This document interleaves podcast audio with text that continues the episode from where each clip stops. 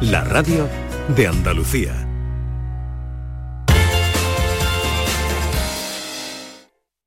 Queridas amigas, queridos amigos, de nuevo muy buenos días. Pasan cuatro minutos de las 12 y esto sigue siendo Canal Sur Radio.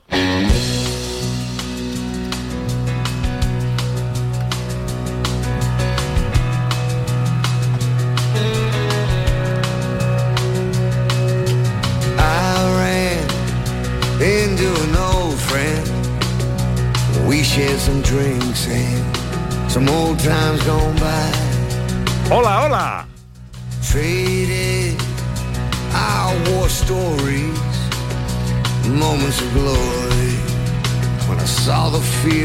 eyes. ¿Qué tal? ¿Cómo están? ¿Cómo llevan esta mañana de sábado? Hoy es 25 de septiembre de 2021. Ojalá en la compañía de sus amigos de la radio lo esté pasando bien la gente de Andalucía.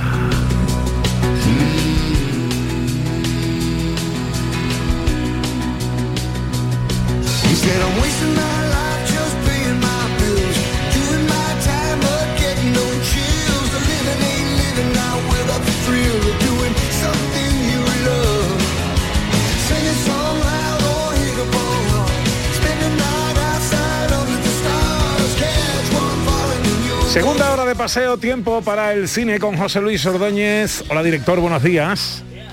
Eh, ¿Estás escuchando la canción? ¿Me estoy escuchando? ¿La conocía? Pues eh, me suena muchísimo y diría que la he visto, la he escuchado y la he visto, pero ahora mismo no, no la ubico. ¿Cuál es? ¿Algo de country?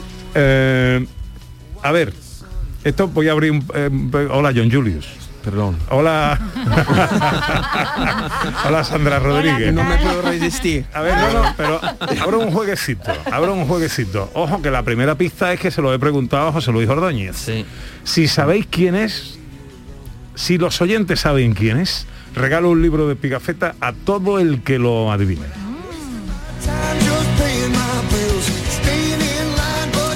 Tú sabes que ya hay aplicaciones que lo buscan, ¿no? Entonces... No, me- no, no me uséis, no me chasanéis, no me chasanéis. ¿eh? Pero eso se puede buscar solo con la música o con la, con la letra. Pero sale en una película. Solo con la música. ¿Sí? Yo no lo sé. Si te ha preguntado a ti, seguro, vamos. Ah, esa es la Claro. primera pista. Bien, Esa es la Sandra, primera. bien. ¿Tú sabes, Sandra? No, no lo sé. Me suena como algo estilo Bruce Springsteen o algo así. Más de pero- country, de, yo creo que algo de Kenny Rogers, I don't know, sé. Bueno, antes de que termine la hora, antes de que termine la hora, eh, lo digo.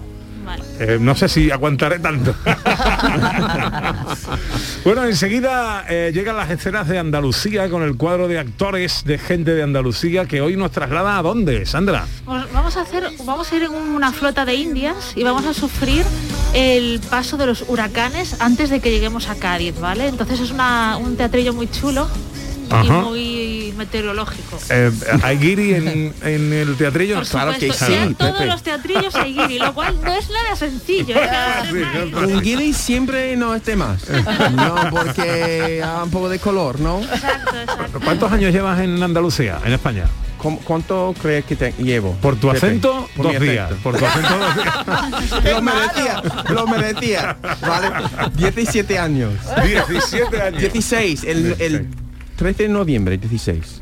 Pero, ¿qué os pasa a, a los guiris? Que no os cogéis, no termináis de coger el acento, no, No perdéis fácil. el vuestro, ¿eh? No es fácil, ¿no? Pues depende, ¿no? A veces tengo, tengo un poco de orgullo de mi acento tampoco, Ya. ¿no?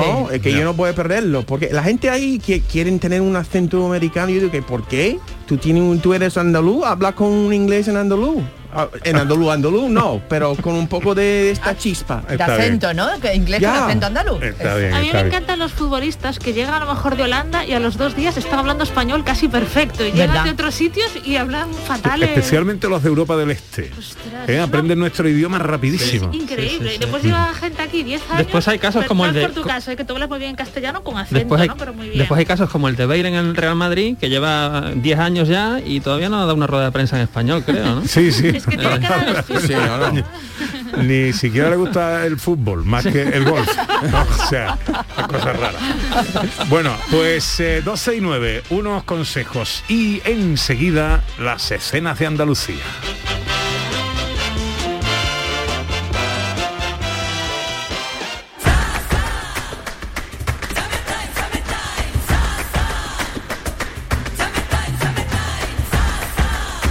Las vacaciones son tu alegría y no hay alegría pequeña. Tus playas fantásticas, tu estar a gustito, tu naturaleza, tus rutas, tus pueblos y ciudades increíbles, tu escapar de todo. Te lo digo yo, Antonio Banderas. Este verano, date una alegría. Ven a Andalucía. Consejería de Turismo, Junta de Andalucía. En Canal Sur Radio, gente de Andalucía, con Pepe da Rosa.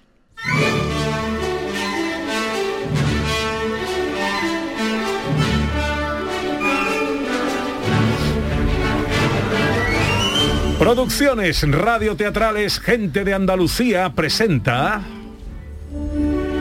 Escenas de Andalucía. Una recreación radiofónica de los episodios de la historia de Andalucía. Con el cuadro de actores de Gente de Andalucía. Escenas de Andalucía. Hoy, capítulo 46, huracanes. En el año 1717, la casa de contratación pasa de Sevilla a Cádiz. Todos los barcos provenientes del comercio con América llegan a esta ciudad. La llegada de la flota de Indias es una fiesta. Los comerciantes recorren las calles, la gente coloca puestos para vender sus productos, los funcionarios van y vienen portando papeles. Pero mientras eso ocurre en Cádiz, viajamos a la actual Florida al año 1733.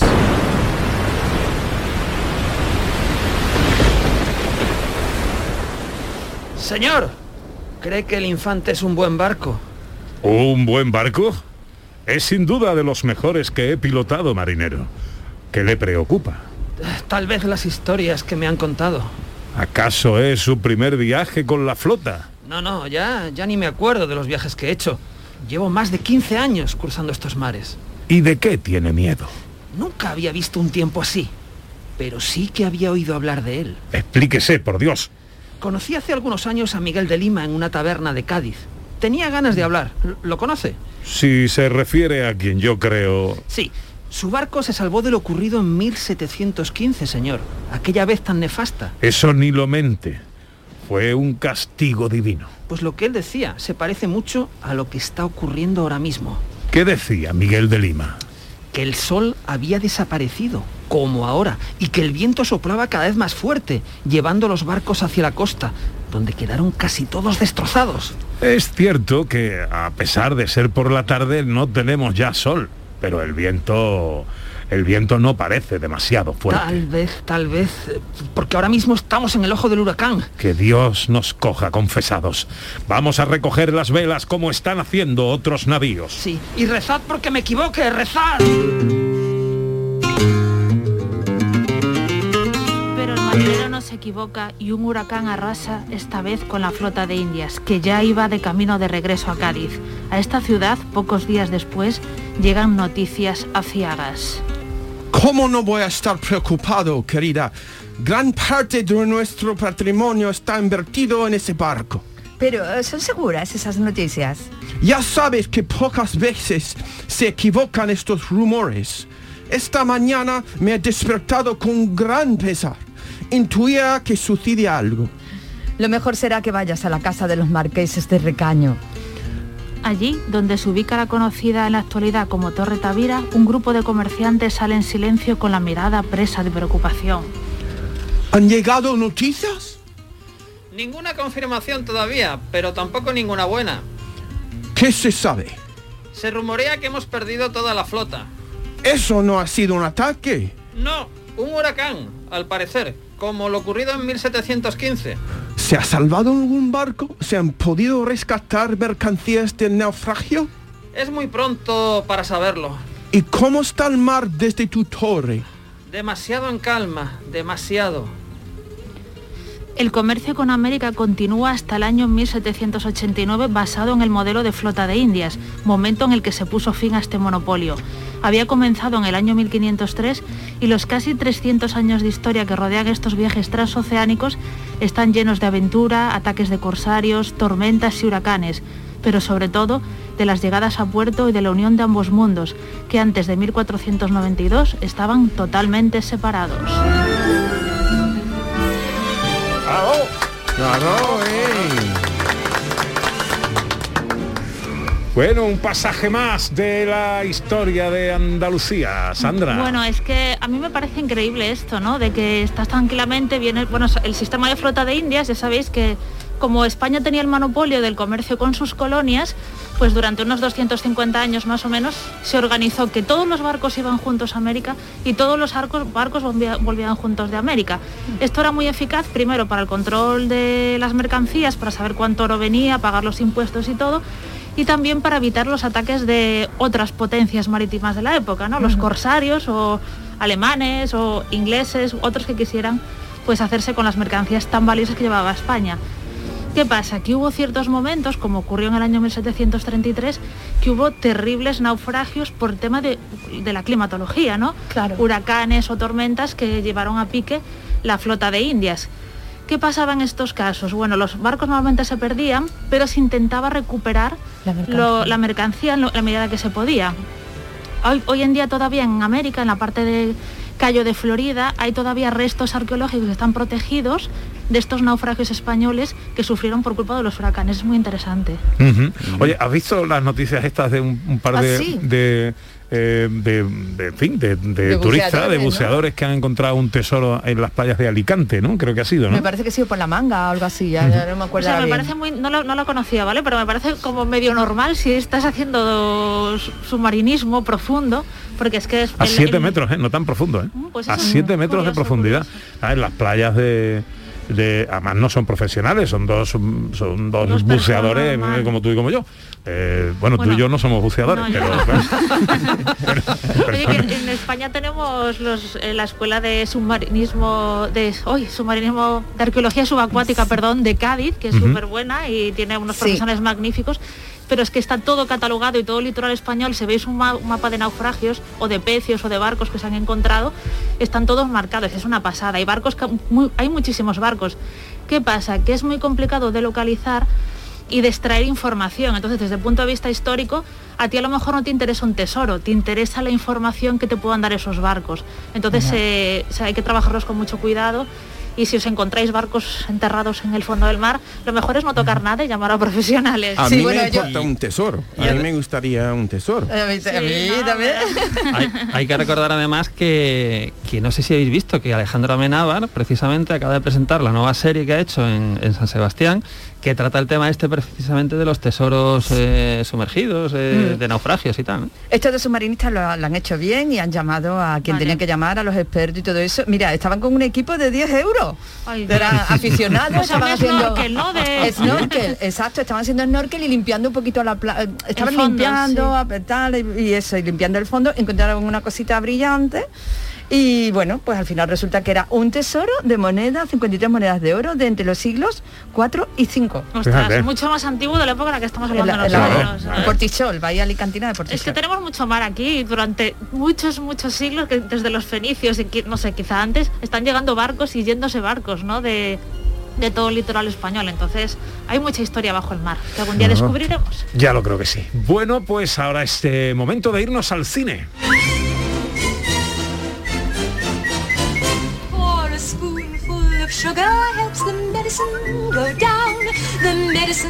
Bueno, down. nuestro director tiene alguna pista o alguna idea de la canción que puede ser o... Eh, diría, es, es que me recuerda mucho a Bruce Springsteen, un aire, tiene un aire, pero no. Bueno. No, pero no. No sé. Bueno, voy a esperar al Tiene un final. aire, tiene Voy un a- aire y, y me recuerda a algún tipo de película indie y tal, pero no, no sé tampoco. Bueno, lo ponemos, lo ponemos un poquito ahí para el a juego ver. con los oyentes. Regalo un libro de, que esto lo regalo yo personalmente, un libro de Pigafetta a todo aquel que acierte quién es este que canta. Que por cierto mola tela, ¿eh? some dreams, Chulo. some old times gone by. No hace mucho hablamos de él. I wore 670 940 200. El John está ahí súper concentrado. A ver Sí, si- porque tiene un acento sureño. El cantante. Ah, mira, está descubriendo claro. pistas que nosotros no podemos. Claro. Bueno, ¿qué nos traes? Eh, a, a ver, hay uno, a ver que escuchemos. Eh, no me hagáis chazán, ¿eh? No me hagáis chazán, no me hagáis chazán. A ver, hola, buenos días. Saber de Sevilla. ¿Puede ser Neil Diamond? Gracias. Mm, No es Neil Diamond. Es verdad, tiene un tonito parecido a Neil Diamond, ¿no? Me parece que tiene los ojos del mismo color, pero ya está. No, no, no es Neil Diamond. Eh, Neil Diamond. Eh, 670 940 200. Eh, tenéis todavía 20 minutitos para eh, averiguar quién es. Entre tanto, ¿qué nos cuentas, director? Pues oye, que se ha abierto el plazo para presentarse a los premios ASECAN, que recordáis que Ah. son los premios que premian a lo más destacado del cine, de la producción andaluza del año. Y que estuvimos nominados. Estuvimos nominados hace unos añitos a Mejor eh, Labor Informativa, ¿verdad? y, y bueno, pues se abre el plazo hasta el 31 de octubre y el todo el que quiera pues presentar su película, dirección, guion, cortometrajes, libros de cine o labor informativa, por ejemplo, pues tiene ocasión de presentar las candidaturas hasta el día de Halloween, hasta el día 31 de octubre. Ocurre además una cosa curiosa que no sé si sabéis que el año pasado se creó la Academia de Cine de Andalucía, que tiene sus propios premios, que son los premios Carmen. Entonces lo que ha hecho ASECAN para no solaparse, pues que han retirado las eh, categorías técnicas y se han centrado un poquito más en, en lo tradicional. Además de adelantar los premios a diciembre, antes eran en enero, pues para separarlos un poquito más serán en diciembre de este mismo año. Más cositas. No, me estaba riendo porque José Luis mide el calendario en antes de Halloween y después de Halloween. Sí, claro, se acaba el verano ya el objetivo que queda es Halloween, no hay otro. o sea. Bueno, tenemos nueva película de Manuel Martín Cuenca. Pues con Manuel Martín Cuenca, que es un director de cine almeriense con el que hemos hablado varias veces, que os recuerdo, por ejemplo, que fue el director de El Autor, película con Javier Gutiérrez y en el que tenía un papel destacado José Carlos Carmona, pues tiene nueva película que ha presentado en el Festival de San Sebastián, que se llama La hija, que también ha pasado, por cierto, por el Festival de Toronto, y que de nuevo es una mezcla de géneros. El planteamiento, desde luego, es muy interesante, porque trata de una, de una niña adolescente de 15 años, embarazada, que está en un centro de menores porque ha cometido un delito, pero que termina siendo eh, acogida en una casa de campo idílica por una pareja a cambio de que se queden con el hijo que va a tener, ¿no? Entonces esto promete una situación extraña, incómoda, potente, como lo que hace normalmente Manuel Martín Cuenca, y mezcla de géneros, ¿no? drama, pues misterio, terror incluso. Eh, muchas ganas de verla porque esta película además se estrena en noviembre, la podremos ver en noviembre. Y se ¿Antes o después de Halloween? Después de Halloween, Halloween es el vale. 31 de octubre, Pepe. Es verdad, cierto, cierto. Y antes de Halloween también, eh, un festival al que le tenemos muchísimo Hombre, cariño. a ver, un festival que tiene western en el título del festival, yo creo que ya es para tenerle cariño. El Almería Western Film Festival, que tiene lugar eh, del 8 al 11 de octubre eh, este año, pues ya va avanzando cosas y entre ellas, pues una cosa, un, un homenaje que me parece muy, muy adecuado, muy interesante a Mateo Gil, que es un director de cine de género. Eh, recordemos que fue co-guionista de Amenábar en sus primeras películas, en Tesis, en Abre los Ojos. Y, y como director pues lo recordamos mucho por Nadie conoce a nadie, que fue una película que se rodó en Sevilla, ¿no? Y eh, bueno, por supuesto, está en el Western, en el Almería Western Film Festival, porque también dirigió un western, un western además que está muy bien, que se llamaba Blackthorn con Eduardo Noriega y con Sam Shepard. Ahí es nada. A ver, más oyentes que quieren saber cuál es la canción o quién la canta. Hola, buenos días. Hola, eh, ¿puede ser Bruce Sprinting? ¿De voz? ¿El jefe? No es Bruce Sprinting. Eh, 670 940 200. A ver, otro. Hola, buenos días. Buenos días, familia. Mm, ay, os llamo de Sevilla. Estoy deseando tener ese libro, por favor, Pepe. ¿Puede ser David Jiménez? mismo acento, mismo acento. lo ha acer- Es él, lo ha acertado. Mismo tono, mismo tono. Lo ha acertado, ¿eh? No sé cómo, no sé cómo, cómo, en- cómo entender, cómo interpretar que quieres el libro, ¿sabes? Si es que realmente lo quieres o no. No, no, no sé, no sé, no sé. Bueno, eh, eh, por, por cierto, dejadnos vuestro nombre eh, y, y al- y, bueno, el teléfono ya aparece ahí, ya os llamamos. Eh, bueno, más cositas, director. Bueno, normalmente no hablamos mucho de series aquí, pero sí os quiero recomendar una serie que se estrenó ayer en Netflix, que se llama eh, Midnight Mass. Es una serie de Mike Flanagan que nos ha traído series estupendas de terror, como La maldición de Hill House o La maldición de Bly Manor. Ya está disponible los siete capítulos, miniserie, empieza y acaba. El que le guste el terror, ahí la tiene. I walked across an empty land. I knew the Esta musiquita no me gusta. Da miedito. Y La musiquita da miedito, sí, sí, sí. Misa de medianoche. Eso es misa de gallo. en inglés lo que significa Midnight Sí, Mass. sí, ya, sí, ya. sí. ¿Sí? Ya, ya. Claro. Vamos con la taquilla.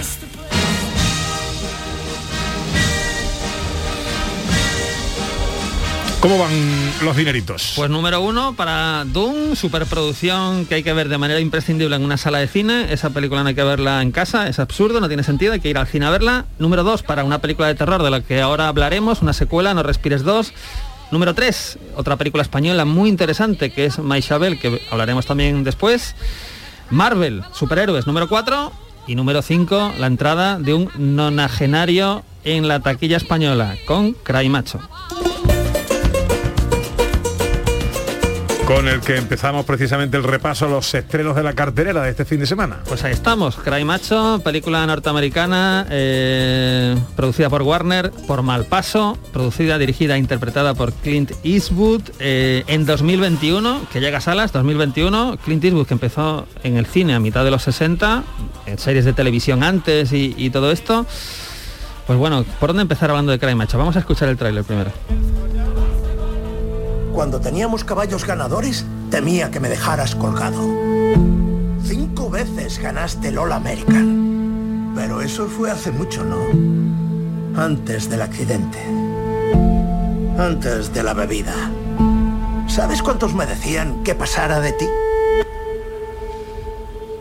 ¿Vas a hablar? Howard, siempre me has parecido un pobre hombre, débil y sin agallas. Pero no veo por qué ser grosero. ¿Puedo decir algo? Claro. Echo un poco de menos a Constantino Claro, Romero, sí, ¿no? Se echa de menos, sí, sí, exactamente, porque, bueno, eh, lo tenemos muy en mente, sobre todo en las últimas películas, ¿no? En Gran Torino, eh, a un golpe de efecto, que era protagonista Clint Eastwood. Y se le echa de menos. Además tengo una cosa, esta película... eh, yo déjame, déjame, José Luis, que, que le pregunte a, a- a John Julius eh, eh, eh, por esto. Pa- Para nosotros el doblaje es algo muy importante porque le, le confiere al actor una personalidad, le confiere un, en en español, ¿no? Eh, el doblaje de, en concreto del que estamos hablando, Constantino Romero y, y- y Clint Eastwood, parece brutal, ¿no? Pero tú como, em, eh, como nativo americano, cuando ves aquí películas que están eh, dobladas, ¿qué, qué sensaciones te da? Pues cuando se crece con la voz de un personaje y de repente cambia radicalmente a otro, es poco chocante. Yo creo que igual que me pasa a mi mujer cuando de repente escucha la voz de un personaje como Bruce Willis, que parece entre las películas españolas que tiene una voz muy grave, en realidad tiene una voz bastante así, eh, eh, es chocante. Entonces no eh, es eh, a veces me cuesta eh, eh, asimilar eh, el cambio de voz de un de un actor reconocido. Es curioso porque la voz original de Clint Eastwood no se parece mucho a la voz de Constantino Romero. Nada, nada. Porque él tiene una voz muy, muy suave. Ahora ya la tiene ronca porque es mayor y tal, pero tiene una voz suave- suavecilla que habla así como con susurros casi. ¿no? Siempre. Ya, sí, ya. sí, exactamente. Ya. Y la voz que tenemos en español, lo que teníamos, era de una vozarrón así muy potente, Sí. muy imponente y muy, muy fuerte, ¿no? la voz de Woody Allen es genial. aquí. Eh, se parece, sí, sí, Sí, tiene exactamente, sí. exactamente, por ejemplo. Oye, no, decía que eh, en relación al doblaje y Cry Macho, yo recomendaría que la pueda ver en versión original, que la vea en versión original, en versión original, por un motivo. Y es que la película tiene lugar en México, una frontera con México, en México, entonces hay situaciones en que el protagonista, que es Clint Eastwood, no sabe español. Y pasan, eh, hay diferentes conversaciones donde otro de los personajes le traduce del español al inglés y claro, eso doblado al español te genera un, un desconcierto Claro, eh, que es un poco complicado de doblar, eso es muy complicado. ¿Cómo, lo- que- cómo lo solucionas? ¿no? Aún así, eh, a, a pesar de, de ese problema, si se ve doblada, la película venía precedida de críticas así un poco, pues más bien tibias o incluso tirando, tirando a malas. Y hay que decir que esas críticas se pueden ir al retrete, porque es que la película es maravillosa. O sea, está muy bien, es muy sencilla, tan, tan maravillosa como sencilla. eh, una trama pues eh, muy adecuada al personaje de Clint Eastwood, que tiene 90 años, que es un señor mayor, que interpreta a un antigua estrella del rodeo, que ha tenido pues un accidente, que ya, bueno, tú ves a, a Clint Eastwood con 90 años andar y te das cuenta que es una un señor muy mayor, que es un señor muy mayor pero tiene ese rostro, tiene esos gestos, tiene. La película está dirigida pues con esa maestría de los clásicos, con, con unas sombras, con una fotografía. Eh, me, ha parecido eh, bestial, ¿no? Que es una trama muy sencilla, eh, es casi como una road movie durante gran parte del metraje, ¿no? O casi todo el metraje. Y cierra, pues como cierra, cierra una película que igual es una despedida ya, ¿no? No sé si, ah, seguro que hace más películas, ¿no? Pero si esta es su última película, creo que es una manera muy hermosa de despedirse del cine y de un tipo de cine que ha hecho muy bien a lo largo de las décadas, ¿no? A mí yo creo que es eh, hay que verla en un cine de nuevo porque es una película que aunque sea sencilla no es una no es un espectáculo audiovisual como Doom, ¿no? No tiene nada que ver, pero es una película de personajes más introspectiva y ya digo, la fotografía, tú la estás viendo, ves a, a Clint Eastwood con sombrero de cowboy, ves a Clint Eastwood pegando un puñetazo, ves a Clint Eastwood empuñando una pistola, ¿no? Es que eso no tiene precio. Bailando eso- una canción de los bailando, Panchos. Bailando una canción de los panchos. No quiero, no quiero hacer spoiler, pero baila, es maravillosa esa escena bailando una canción de los panchos. Es que eso, yo casi estaba medio llor- llorando a, a moco tendido al final de la película, ¿no? Que es bueno, una, el director, por el aprecio que sé que le tienes a Clint, eh, eh, te has comido ya prácticamente todo el tiempo del cine. Así que a velocidad de vértigo, vamos con el resto de, la, de, las, eh, de los estrenos. Pues mira, la segunda la ventilamos pronto. Es una secuela de una película que ya era mala, que era No Respires. Ahora nos llega No Respires 2.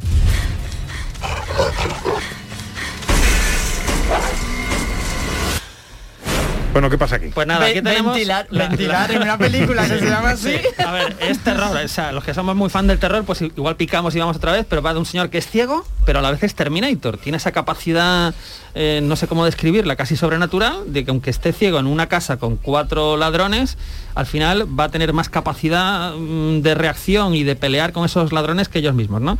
En fin, es una secuela, ya digo, solo para fans de la primera entrega de No Respires. Normalmente no le tengo demasiado aprecio a las películas que terminan en un 2. En un ¿sabes? dos. Ya, Normalmente. Haces bien, haces bien. ¿eh? Pero bueno. Venga, y el último estreno del que me quieres hablar. Bueno, esta sí es muy interesante. Eh, drama español, película española, Maishabel, dirigida por Iciar Boyaín y con un repartazo porque ahí están Blanca Portillo y Luis Tosar.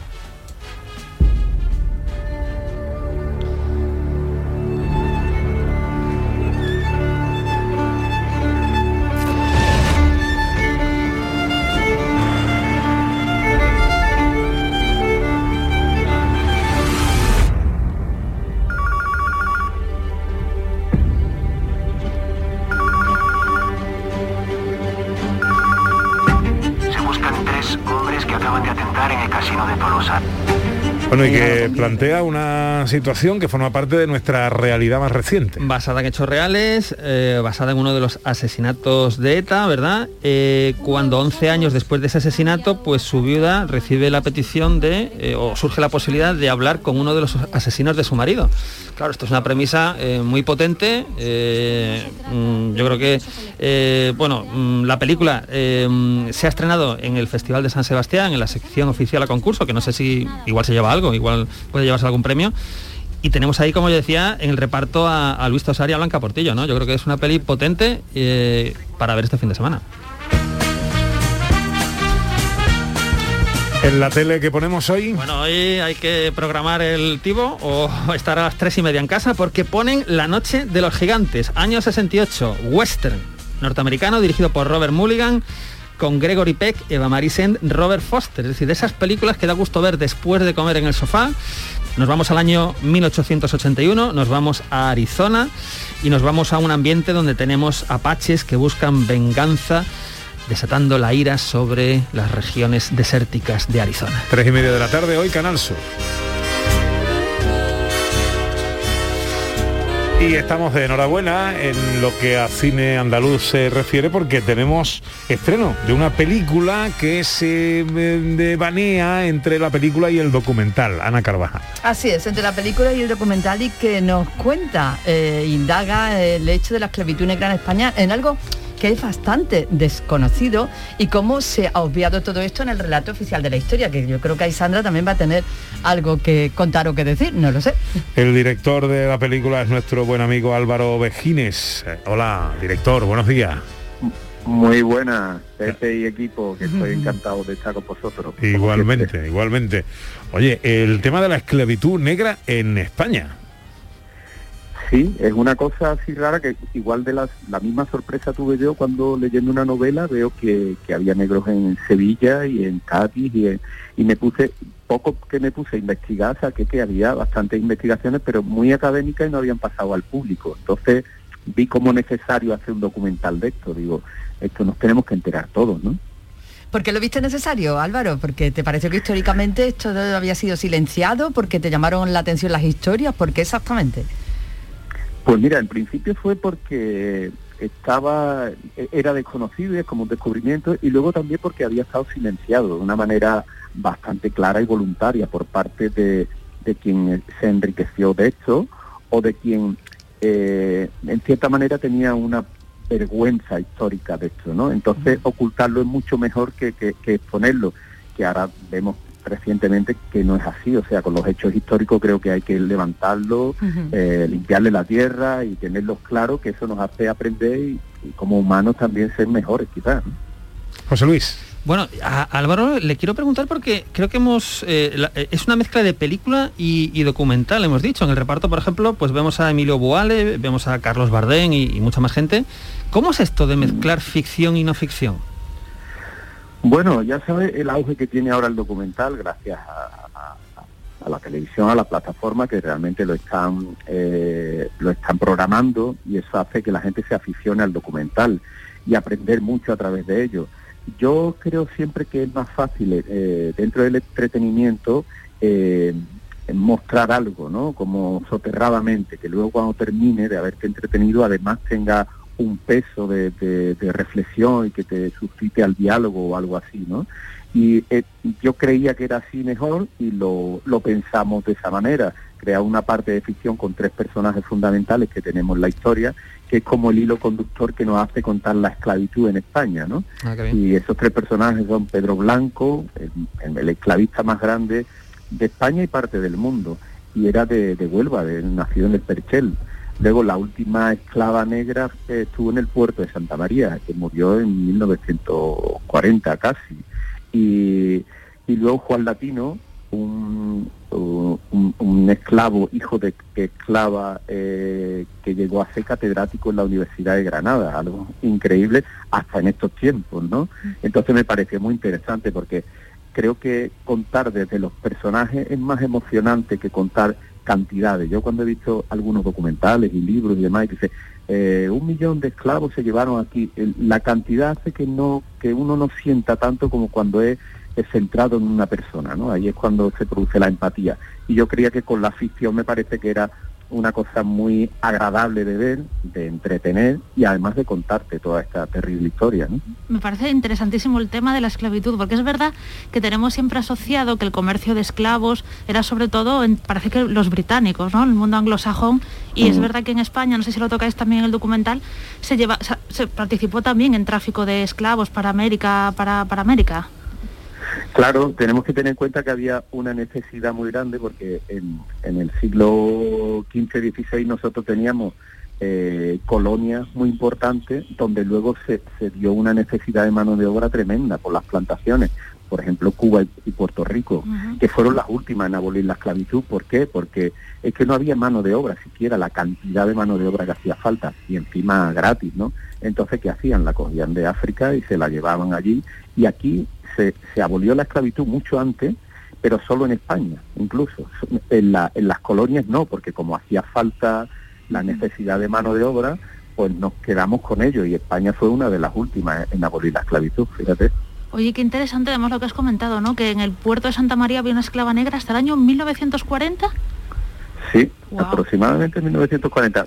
Duró mucho esta mujer, 106 años, pero fue, eh, ya cuando estaba abolida la esclavitud, era bastante peligroso transportar esclavos, pero como las colonias de, de Cuba eh, se quedaban muchas niñas, eh, esclavas, huérfanas, pues en este caso había un barco que trajo esas niñas como un regalo un poco cruel lo que lo que podrían hacer con ellas porque eran regalos para gente que regalarle un- una persona no precisamente. Hoy no lo Y- entendemos, claro.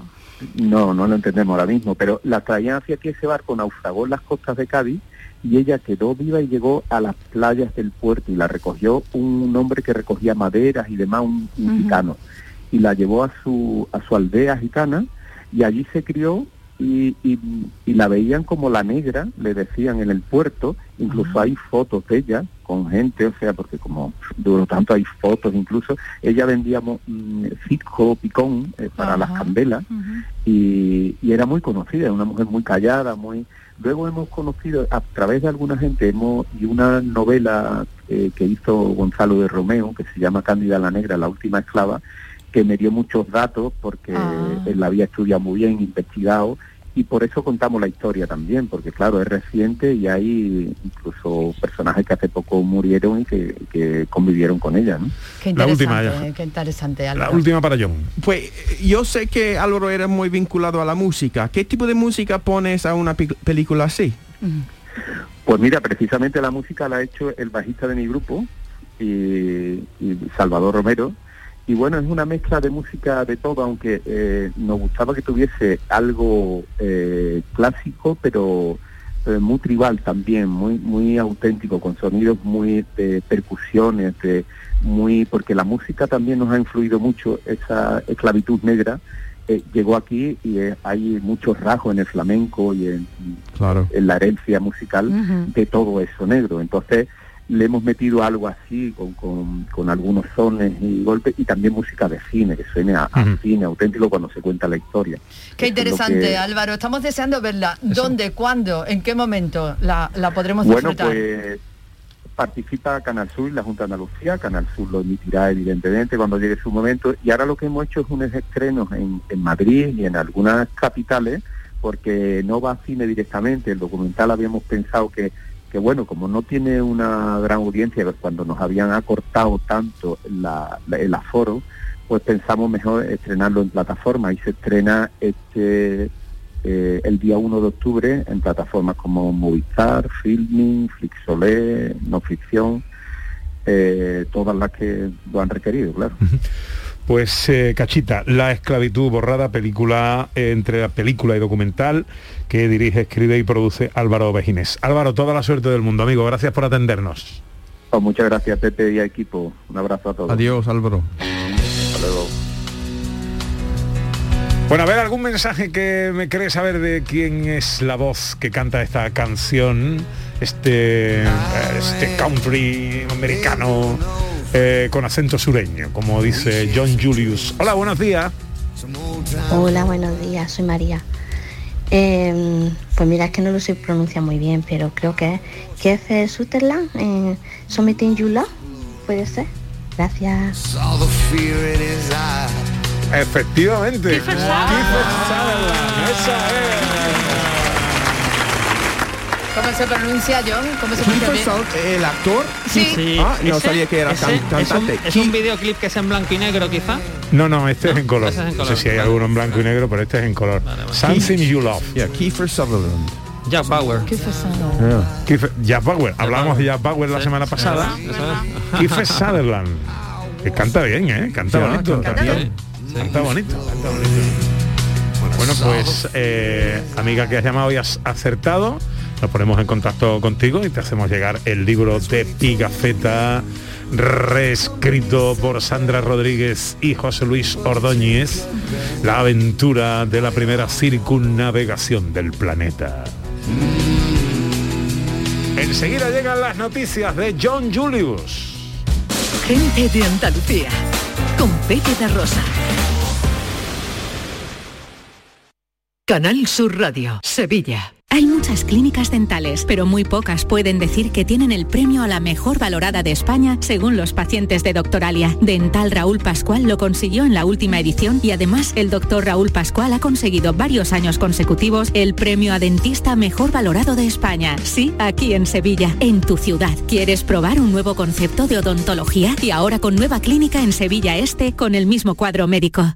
Airesur Today. Airesur inaugura Globin, la primera ludoteca colgante del mundo para el disfrute de los más pequeños de la casa. Escuchemos la opinión de los padres. Los niños lo han pasado tan bien que la sonrisa les va a durar todo el mes. Así es, descárgate la app de Airesur para disfrutar totalmente gratis de Globin, nuestra nueva ludoteca colgante. Centro Comercial Airesur. Vive un gran momento cada día. Este lunes, a partir de la una de la tarde, la tertulia de la jugada de Sevilla te llega desde el nuevo restaurante Burro Tomares, con toda la información y actualidad del deporte de Sevilla. La gastronomía más canaria se cocina en Tomares, en Burro Canaglia Bar and Resto de Tomares, en la avenida del Aljarafe 1416. Disfruta de la experiencia Burro Canaglia Bar and Resto de Tomares. Te quedarás sin palabras. Los sábados, en la gran jugada de Canal Sur Radio, lo tienes todo. Y este sábado tenemos gol, pádel, baloncesto, salud y alto rendimiento. Mil historias de nuestros deportistas, mucha participación y también fútbol. Juegan Sevilla Español en el Sánchez Pizjuán. Además, tenemos un Real Madrid Villarreal y en Liga ACB Unicaja Málaga Gran Canaria. Vive el deporte de Andalucía en la gran jugada de Canal Sur Radio. Este sábado, desde las 5 de la tarde, con Jesús Márquez. Quédate en Canal Sur Radio, la radio de Andalucía. Gente de Andalucía, con Pepe da Rosa.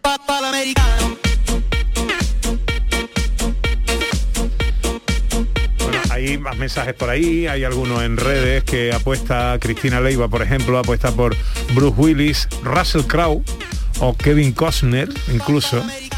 Y hay algunas que eh, pensaban que podía ser eh, Sergio Dalma. Sergio Dalma cantando en inglés. ¿no? Hombre, Sergio Dalma tiene una voz bonita, pero no sé si tiene un Pero, acento sí. sureño americano o no. Yo creo que también está un poco inventado por Kiefer Sutherland. Tú sabes que yo tengo una historia con su padre, Donald Sutherland. Un día estaba paseando por las calles de, de Nueva York y estaba al lado de Donald Sutherland. Y nos- nosotros dos estaban andando durante una manzana entera y era impresionante para mí porque yo podía ver la ref- reflexión de mí al lado de Donald Sutherland en como una pantalla.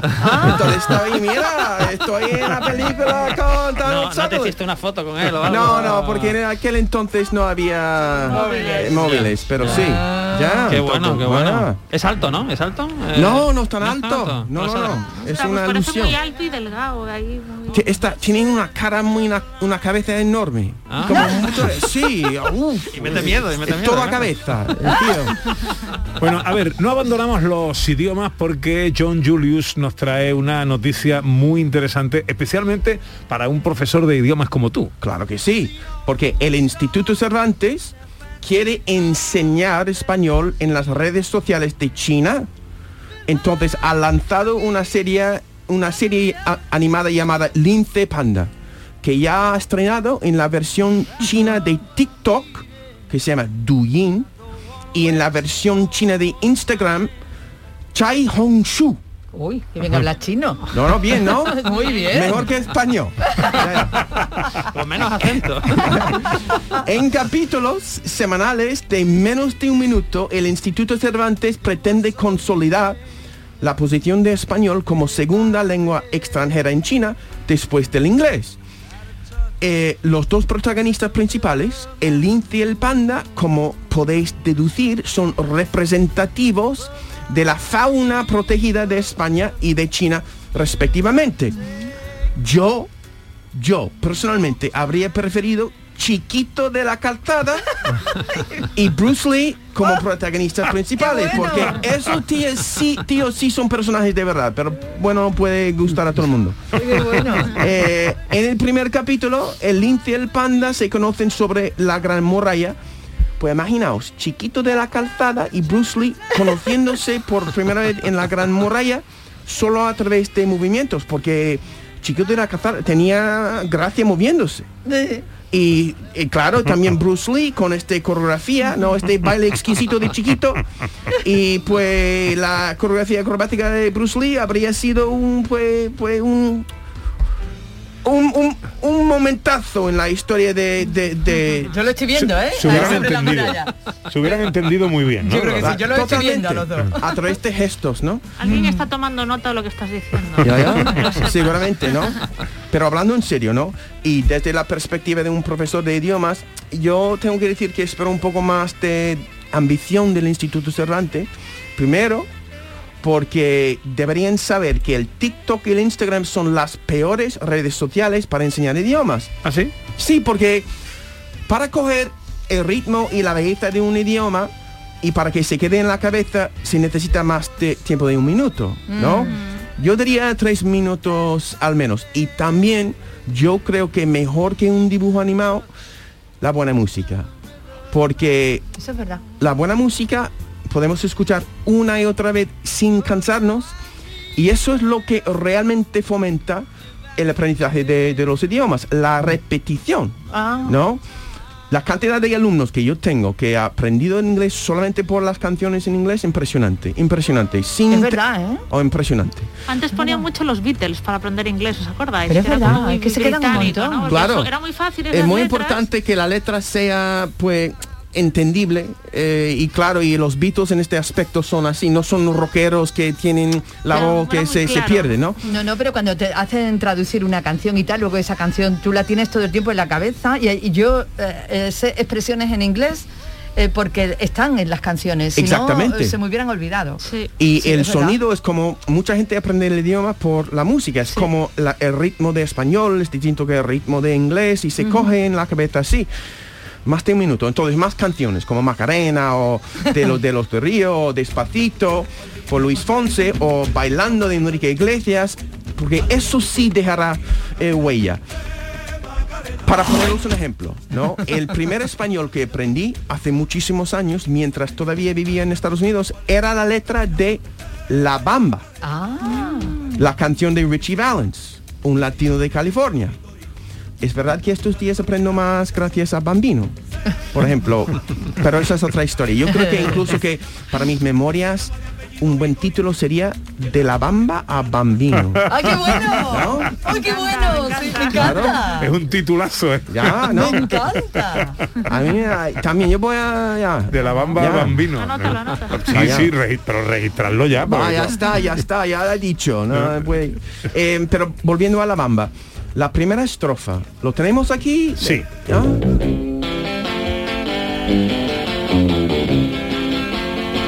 Para bailar la bamba, para bailar la bamba se necesita una poca de gracia, una poca de gracia. Pa' mí, pa' ti, arriba, arriba. Cuando era socorrista lo aprendí. Por- sí, por ti seré, por ti seré. Porque con esta estrofa se puede enseñar mucho. Por ejemplo, los extranjeros, pues nos confundimos mucho con para y por. Por. Con para y por. Porque para es finalidad y por eh, motivo. Entonces, en las canciones para bailar la bomba, la, finalidad es poder bailar la bomba y por ti seré, por ti seré. Y también como tragamos muchas veces, la, la sílaba no es para mí, para ti, es para ti, para mí. Ah, claro. Tragamos. Y, Sí. y al escuchar la primera vez, tú crees que es una palabra para mí, para ti. tú no ves que es para mí, para ti. para mí y para ti, claro. La palabra. Y también verdad. podemos usar la canción para enseñar que incluso los nativos usan el idioma incorrectamente a veces, porque no se dice, como se dice en la canción, una poca de gracia. Se dice un poco de gracia. Mm, sí, es verdad. Un poco de gracia. Aquí en Andalucía, por ejemplo, ¿cómo se dice? Por ejemplo, si yo pido, por, ¿puedo mm, tener una poca de sandía?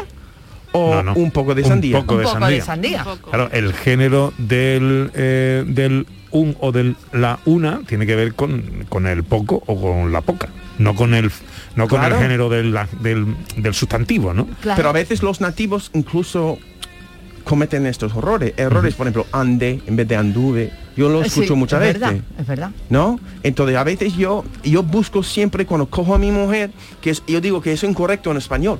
Y yo me siento tan orgulloso de corregirla. Y ella te mira ahí en plan. Yo digo, porque eso es, por ejemplo, yo digo siempre que no es saborío, es desaborido. Es ¿Es correcto? Es correcto. Pero en andaluz Andaluz, vale. es saborío. Pero en el diccionario, Ana, Eso sí, es verdad. Nadie ve, pasa sin hacer ruido. ahí, Ahí tiene a mí Bambino. mi, mi profesor. Y pasan los años con las alegrías Ah, y los desengaños. Y pasan los días, y pasan los días, y pasan De la los años. bamba a bambino, me ha encantado, ¿eh? A mí también me Eso me parece un titulazo. ¿No hay una película ya de, de Bambino? Yo creo que hay una película, ¿no? Sí, un documental, Sí, un eso. documental de Documental, Bambino. ok. No, porque José Luis Ordóñez está ahora mismo, eh, si lo ves que está ido, está ahora mismo ya eh, de- eh, de- eh, soñando con ese corto, con algo así de chiquito de la casa de Bruce Lee en la muralla. totalmente, totalmente. Bueno. Lince y Panda se llama la eh, esta serie del Instituto Cervantes que quiere enseñar español en redes sociales en China. Cinco minutos o menos. Condensa, querido, capítulo de efemérides. Es que las efemérides hoy estoy sobrepasado porque es que normalmente cojo a alguien que cumple años, pues alguien, una actriz, un actor, un director, una película incluso. Pero es que hoy hay mucha gente que cumple años o que hubiera cumplido años, ¿no? Hoy hay un actor que hoy hubiera cumplido 71 años. Porque hoy hubiera sido el cumpleaños de Christopher Reeve, que murió muy joven, ¿os acordáis, no? Sí. Tuvo ese, ese Ah, accidente de claro. caballo, Sí. pasó mucho tiempo con una silla de ruedas y tal. Pobrecillo. Y, ¿Cómo pero bueno, nos dejó la trilogía, la tetralogía de Superman y nos dejó películas muy buenas, muy curiosas como La trampa de la muerte con Michael Caine o El pueblo de los malditos de, de terror, ¿no? Pero bueno, gente que sigue con nosotros y que cumplen años, tenemos a esta señora. Come on, babe, ¿Canta ella? Canta ella. Pues canta muy bien. Para el capítulo de actores cantantes. Sí. Eso es Liza Minnelli, ¿no? Esto es Catherine Zeta-Jones en Chicago. ¿Ah, sí? Yo En también Chicago. pensé en Liza Minnelli con cabaret, ¿verdad? Sí, Ah, sí, sí, un momentito de Chicago, eh, que fue la película de aquel año, ¿verdad? Ganó premios, musical. Y la recordamos, por supuesto, al lado de nuestro Antonio Banderas en las dos películas de, del Zorro. Pero si Catherine Zeta-Jones cumple hoy 52 años, hay que decir que su marido cumple hoy 77. Nacieron el mismo día. El mismo día. Anda, qué bien. Michael Douglas y Catherine Zeta-Jones nacieron un 25 de septiembre. La diferencia, claro, es que hoy Michael cumple 77. 77 años. Hay que decir que, bueno, actor que conocemos, pero productor de grandiosas películas como Alguien voló sobre el nido- del cuco, por ejemplo. Lo recordamos, claro, Instinto Básico, Atracción Fatal. Y en estos jóvenes prodigiosos que estamos escuchando la banda sonora de Bob Dylan.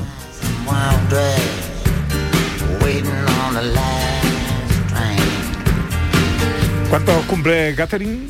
Catherine cumple 52. 52. Hay ve- 20 se llevan años. un cuarto de siglo, Ah, un cuarto de siglo se llevan. No es poco, no es la poco. parejita. Pero llevan ya juntos 20 años igual, ¿no? 20 ¿Quién años. más, ¿Quién más cumpleaños hoy? Pues cumple alguien, alguien muy que empezó en la televisión, que empezó en la televisión. This is a story all about how ¿Os suena, no? Hombre, Lo que pasa es que Will Smith parece que no envejece, porque le vemos en las películas nuevas, en televisión, y parece que sigue teniendo la misma edad casi, ¿no? No, Es verdad. no hay verdad. grandes cambios en... Hasta que un día en algún momento viene un bajonazo y Sí, ya. ya ahí. se acaba todo. Eso es para animarnos el sábado, ¿no? Pues cumple el príncipe de Bel Air, Will Smith, cumple hoy 53. 53 años, eh, pues en el cine, en la saga de Men in Black, por ejemplo. Eh, película de superhéroes como Hancock, que era muy curiosa antes del boom de las películas de superhéroes, y en cosas curiosas como After Earth, de M. Night Shyamalan. Pero oye, vamos a hablar también de alguien de aquí, de aquí que cumple hoy años.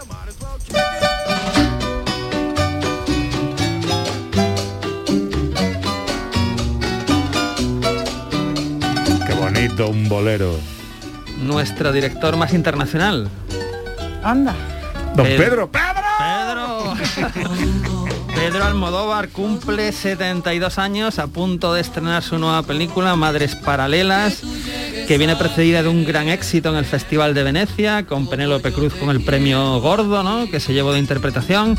Yo siempre de Pedro Almodóvar recomiendo, por supuesto, la anterior, que fue Dolor y Gloria, con gran interpretación de Antonio Banderas interpretando al alter ego de, de Almodóvar, pero siempre recomiendo La Ley del Deseo, una de sus mejores películas de los años 80, con Eusebio Poncela y Antonio Banderas. Uno más. Bueno, Luke Skywalker, señores, Luke Skywalker cumple hoy Bien. 70 años. Mark Hamill, Luke Skywalker cumple 70 años, no tengo nada más que decir. Bueno, pero va- vaya día para el mundo del cine. O has nacido el 25 de septiembre o no te dediques nada, al cine. ¿Cómo estaba la humanidad nueve meses atrás? ¿Sabes? Que, que ha sido todo ahí a Sí, sí. fijo, vamos. Es verdad, es verdad, Sandra, y buena apreciación. Efemérides cinematográficas con José Luis Ordóñez.